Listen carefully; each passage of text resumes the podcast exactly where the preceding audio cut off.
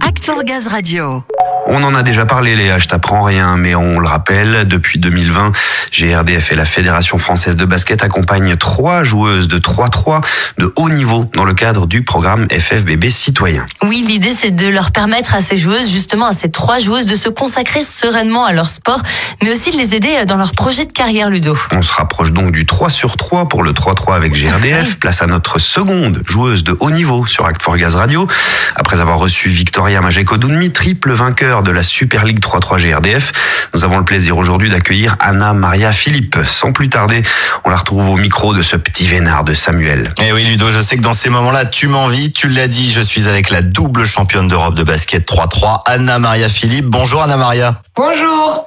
Alors, double championne d'Europe, on vient de le dire, mais vous êtes aussi l'une des trois joueuses de basket 3-3 accompagnées par GRDF dans le cadre du programme FFBB Citoyen. Et vous êtes une gazelle du club Latte Montpellier. Ça a bien démarré ce mois d'octobre. Ça se passe comment pour l'instant? Euh, ça va, ça va. On a eu quelques matchs euh, un petit peu difficiles, mais on a quand même fait euh, une bonne entame de saison et euh, surtout on a un, un parcours très correct en Euroleague, donc c'est super. On va essayer d'optimiser tout ça pour les mois à venir.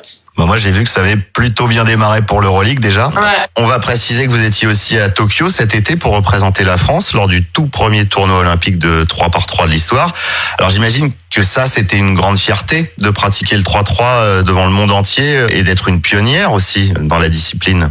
Euh, Oui, bien sûr, c'est exactement ça. En fait, euh, tu le réalises vraiment après coup parce que c'était des jeux très particuliers, bien entendu. Mais on a eu d'énormes retours, euh, enfin beaucoup de messages de soutien et tout le monde quand on est rentré en France qui nous a parlé de la discipline et tout le monde a trouvé ça vraiment génial et c'est super. Et, bien sûr, c'est la première fois que le 3-3 est représenté et tu fais partie des, des quatre élus. Tu te dis waouh, waouh, c'est énorme en fait ce que tu viens de vivre.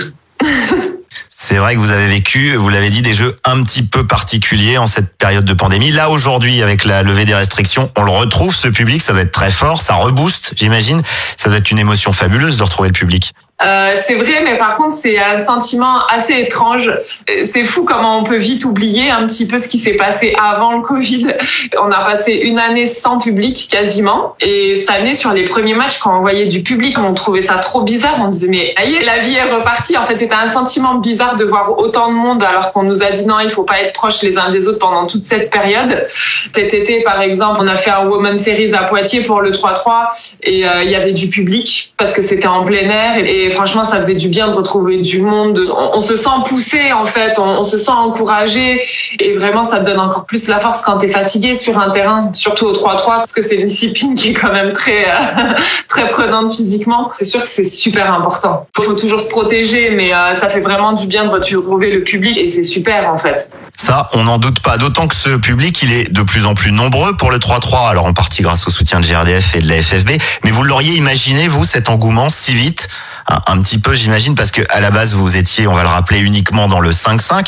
Et l'envie d'aller dans le 3-3, elle est venue de vous. C'est vous qui êtes allé voir le coach pour être de l'aventure. Oui, oui, oui, c'est exactement ça en fait. Euh, et c'est vrai que c'est moi qui ai appelé le coach en 2017 si je pouvais venir essayer. Et puis je suis juste tombée amoureuse en fait de la discipline, de l'état d'esprit qu'il peut y avoir, de, de tout ce qu'il y a autour en fait. Parce que le fait de jouer dehors, le fait qu'il y ait la musique, le fait qu'il y ait du public, le fait que tu puisses jouer euh, deux ou trois matchs dans la journée, même si c'est difficile physiquement, enfin ça va vite en fait. Et t'as une vraie poussée d'adrénaline et euh, c'est ce que j'aime euh, avec le 3-3 en fait, parce que tu vas de l'avant, les fautes elles sont beaucoup moins sifflées, ça joue physique et il faut montrer que t'en as dans le ventre en fait.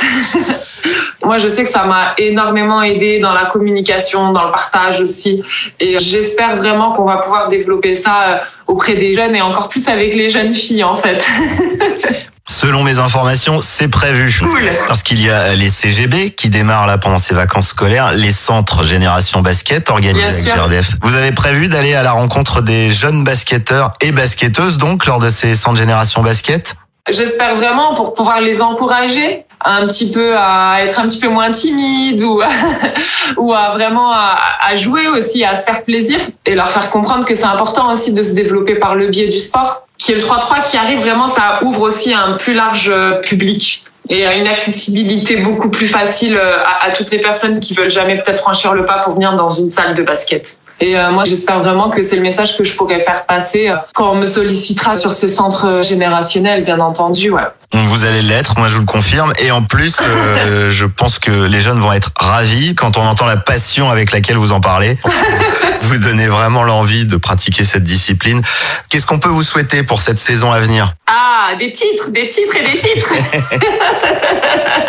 Euh, la bien sûr, parce qu'on sort d'un été très physique en fait. hein. Donc vraiment la santé et, et des titres avec le 5-5 et avec le 3-3. Bah, c'est tout ce qu'on vous souhaite, Anna Maria. Merci beaucoup d'avoir partagé votre dynamisme communicatif et votre passion pour le 3-3. Merci beaucoup à vous. J'espère que pour ceux qui découvrent euh, la discipline 3-3 ou ceux qui en ont pas entendu parler, ça sera de nouveaux euh, spectateurs ou voire même euh, des pratiquants. En tout cas, euh, n'hésitez pas à vous y mettre. Il n'y a pas d'âge. Vraiment, c'est une super discipline et si jamais vous avez peur de franchir le pas sur un terrain, venez au moins, au moins voir euh, des matchs de 3-3 euh, les aider.